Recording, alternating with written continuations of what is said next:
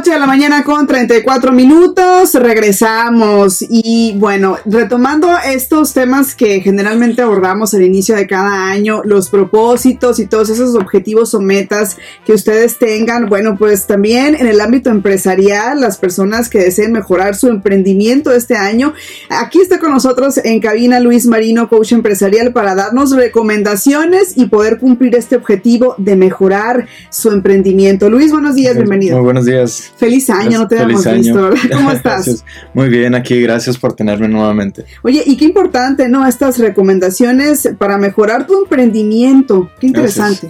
Sí, sí, sí. De hecho, me ha tocado ver eh, muchos pequeños errores que hoy los vamos a prevenir con estas recomendaciones.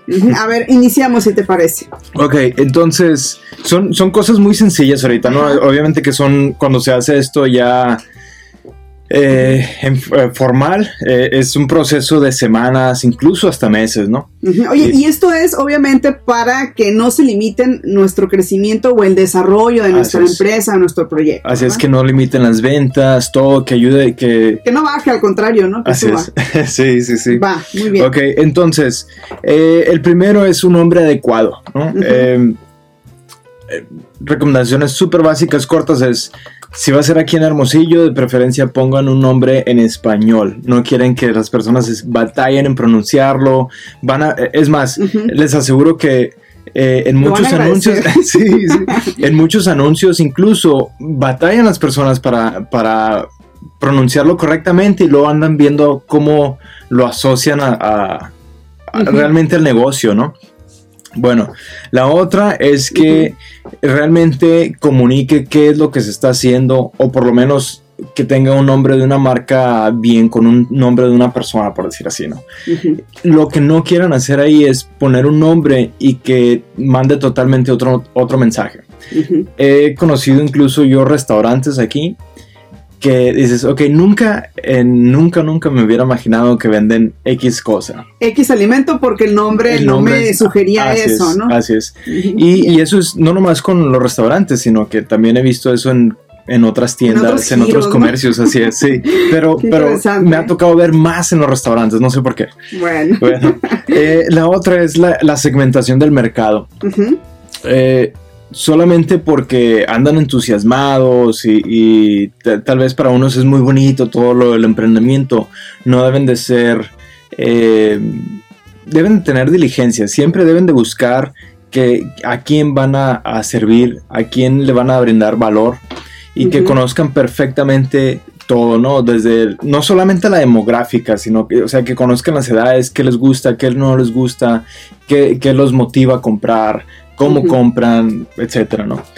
El product market fit es bien importante porque hay muchos negocios que terminan con un producto, un servicio que nadie quiere.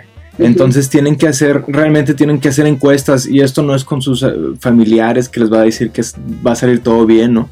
Eh, ni con sus amigos, realmente allá afuera con el mercado, que hagan incluso en, en sectores de competencia pueden ir, o sea, un ejemplo hablando de restaurantes ahorita, pueden ir a un restaurante parecido de una competencia directa que puedan tener y que encuesten a las personas de ahí, pues no, pasa nada. Se vale, pues, ¿no? Sí, sí, sí. dicen, en la guerra, en el amor y en el trabajo todo se vale. Así, es. ¿Qué más? Pero que realmente validen lo que quieren hacer, ¿no? Y, y, que no sea algo nomás que, porque ellos piensan, especialmente todas las personas que son primeros en, en hacer eh, negocios, eh, lo más probable es que tengan una idea errónea de cómo hacer los negocios, ¿no?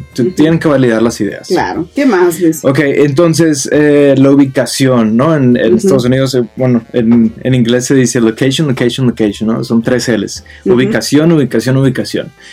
Sé que aquí tenemos un problema con los espacios, no sé por qué. Tenemos, o sea, somos de los, creo que somos de los estados con más eh, terreno. De hecho, el segundo estado más el segundo, y aún así, o sea, no sé por qué todos los hacen muchas cosas chicas aquí, los estacionamientos, los carriles, los locales, pero bueno. Las casas. Sí, pero el punto es que nuevamente, como van a validar su idea, tienen que hacer todas sus finanzas y ver bien qué espacio es el que van a necesitar. Esto es igual, puede ser cualquier comercio, pero ahorita le estamos dando eh, lo del restaurante, ¿no? Tienen que sacar las cuentas porque de repente eh, seleccionen un local porque a lo mejor les gustó, les alcanzó, eh, X o Y, pero a lo mejor no tienen el espacio que les va a brindar la rotación de, clientes que necesitan para mantenerse, ¿no? y, lo, y la otra, aquí se batalla mucho con los estacionamientos. Es eso, otra, eh, otra cosa, por ejemplo, aunque existan los subsidios de, bueno, para comercios creo que no, no hay subsidio de, electricidad, ¿no?